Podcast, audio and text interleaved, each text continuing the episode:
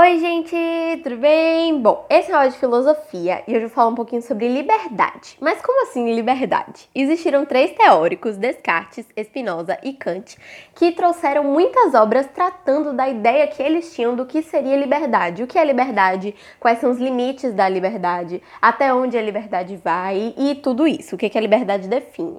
Então hoje eu vou falar um pouquinho sobre a ideia de cada um deles do que era liberdade, dando uma ênfase maior em Kant, que é o terceiro desses que eu falei. Então eu vou começar aqui falando sobre a vida dele e aí depois eu passo para um apanhado geral em cima do que os três achavam sobre a liberdade, certo? Bom, então para começar, quem foi Immanuel Kant? Ele para você entender a personalidade dele, basta você entender que ele era um cara certinho, extremamente certinho. Então ele viveu uma vida extremamente regrada, extremamente rotineira, extremamente pontual. Então realmente ele era todo dentro ali das regras e ele era um cara extremamente certinho.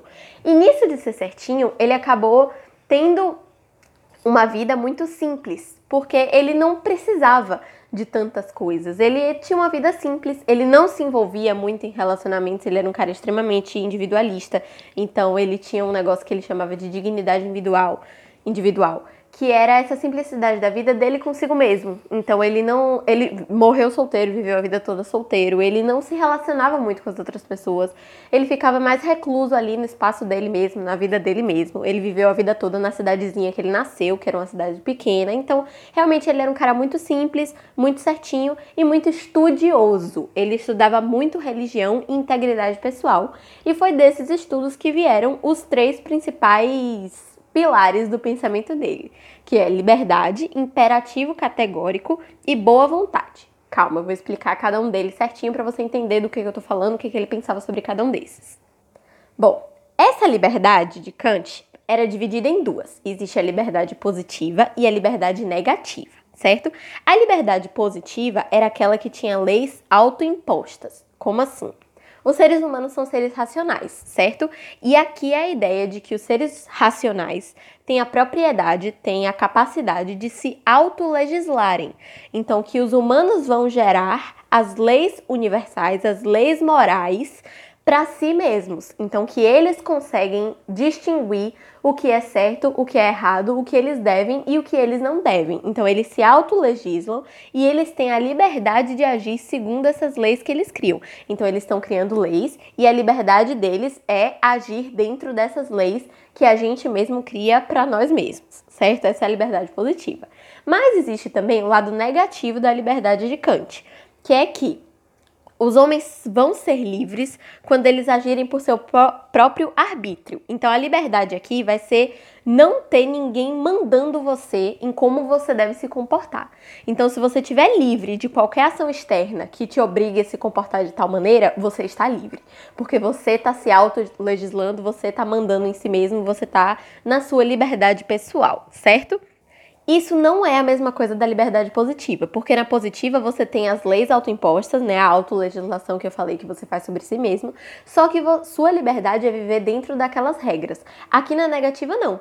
Você é livre quando você faz o que você quer, e não necessariamente isso vai dar certo, né?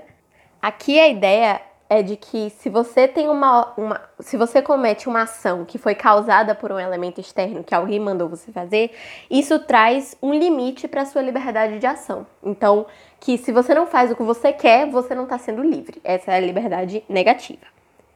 Mas dentro disso de positiva, de negativa, enfim, qual é o, a ideia total de liberdade aqui para Kant? É que os seres humanos estão sempre subordinados às normas naturais. Então a gente tem normas naturais que vêm com a gente quando a gente nasce, que são da natureza e que falam sobre até onde vai a nossa liberdade, mas a capacidade que a gente tem de fazer escolhas racionais, de sermos seres racionais, de pensar, de escolher, de distinguir o certo do errado, vai ser o que vai conduzir as nossas vidas. Então essa capacidade racional que a gente gente tem vai tirar uma parte dessa programação que vem com a gente quando a gente nasce, dessa programação natural, dessas leis que vêm da natureza, certo? E aí é que vai abrir o espaço para a liberdade.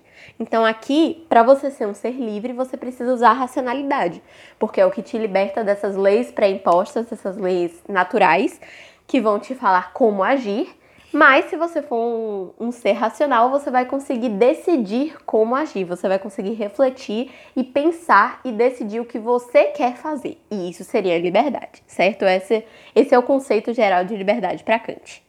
Agora a gente passa para a ideia de imperativo categórico. Como assim? Ele teve duas obras, Fundação da Metafísica dos Costumes e Crítica da Razão Prática, que trataram muito de um, de um termo que ele falava, né, que era o imperativo categórico, que era o seguinte: o imperativo categórico é uma ordem que é válida para agir em relação a tudo. Então é como se fosse uma regra que serve para qualquer coisa. Então resolveria qualquer, qualquer decisão que você tivesse que tomar, porque esse imperativo categórico era a ordem para agir em relação a qualquer coisa e o homem não consegue escapar dele. Então a gente age dentro desse imperativo categórico. Cat... Ih, categórico, certo? E esse imperativo categórico vem dividido em três pilares, que ele chamava de pilares da incondicionalidade das ações por obrigação. Então, eram as três ideias que iam reger as nossas vidas. Então, a primeira, ele falava assim: age como se a máxima da ação devesse ser exigida por tua vontade e em lei universal da natureza. Calma. Você deve agir na sua vida como se a sua ação fosse a sua vontade dentro da lei universal da natureza. Então, existe a lei da natureza, mas você deve ter a vontade de escolher seguir a lei da natureza e fazer todas as suas ações dentro disso, certo? Ficou claro? O segundo pilar é age de tal maneira que trates a humanidade na tua pessoa e na de outrem como um fim e não um meio. Então, seria você agir tratando a humanidade, tratando a sociedade como um todo, como um objetivo e não um caminho, certo? Essa, essa é simples de entender. E a última é age como se a máxima da atuação fosse lei universal para todos os seres racionais. Essa acho que é a que mais resume as outras, porque é a que faz mais sentido. Se tudo que você fizer, se todas as ações e decisões que você tomar na sua vida, você fizer pensando em ser um modelo universal, então que todo mundo seguiria o seu modelo, você ia pensar três vezes antes de fazer qualquer coisa. E esse é o objetivo aqui: é você entender que todas as suas ações refletem em todo mundo. Então é para você pensar nas suas ações como se tudo que você fizesse fosse se transformar em uma lei universal para todos os seres racionais seguirem, certo? É você puxar essa responsabilidade para si e você entender como você vai conviver com esse estilo de vida dentro de liberdade, certo? E a ideia de Kant é que quando a gente se orienta por esse imperativo categórico que eu acabei de te explicar, a gente segue com boa vontade. Mas não é o tipo de boa vontade que a gente usa assim no dia a dia, que boa vontade e má vontade. Boa vontade aqui vai ser a disposição racional de agir por dever. Então é você saber que você tem as leis morais, é você saber que você tem um imperativo categórico e que você vai seguir aquilo, que você deve seguir aquilo e você seguir aquilo de coração aberto, de mente aberta, sabe? Você escolher seguir as regras. Isso seria a boa vontade do imperativo categórico. Agora, fechando o Kant aqui, vamos ver qual é a visão de cada um desses três sobre o que é liberdade em resumo. Kant, como eu acabei de explicar, tinha essa ideia de imperativo categórico, de boa vontade, né, do imperativo de força transcendente, ou seja, que é uma força maior que deve ser respeitada, que é o imperativo categórico, e que vai além do nosso mundo, que é uma coisa realmente além da, da nossa criação e da nossa compreensão, mas que tá ali, que a gente sabe que a gente segue, ok? Já Spinoza, ele trazia uma ideia muito grande de panteísmo e de ética. Ou seja, ele diferenciava muito a vontade da liberdade. Não é porque você pode fazer uma coisa que você deve fazer aquilo. Não é porque você tem a liberdade de fazer que você deve seguir a sua vontade. Então tem muitas coisas que você pode ter muita vontade de fazer e que você pode fazer, você tem a liberdade para fazer aquilo, mas você não deve, porque vai dar errado. Então é você saber distinguir a sua vontade da liberdade que você tem. Mesmo que você tenha liberdade para seguir a sua vontade, não necessariamente é isso que você deve fazer, certo? E por último, a gente tem Descartes, que falou muito sobre livre vontade e racionalidade. O que isso quer dizer?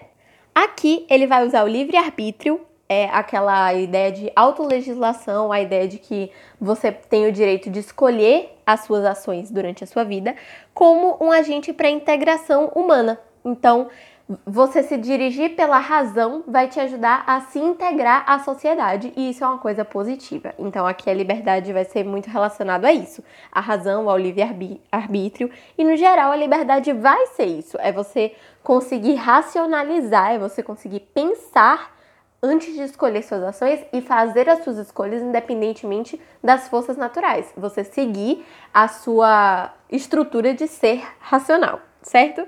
É isso, espero ter ajudado. Um beijo. Tchau!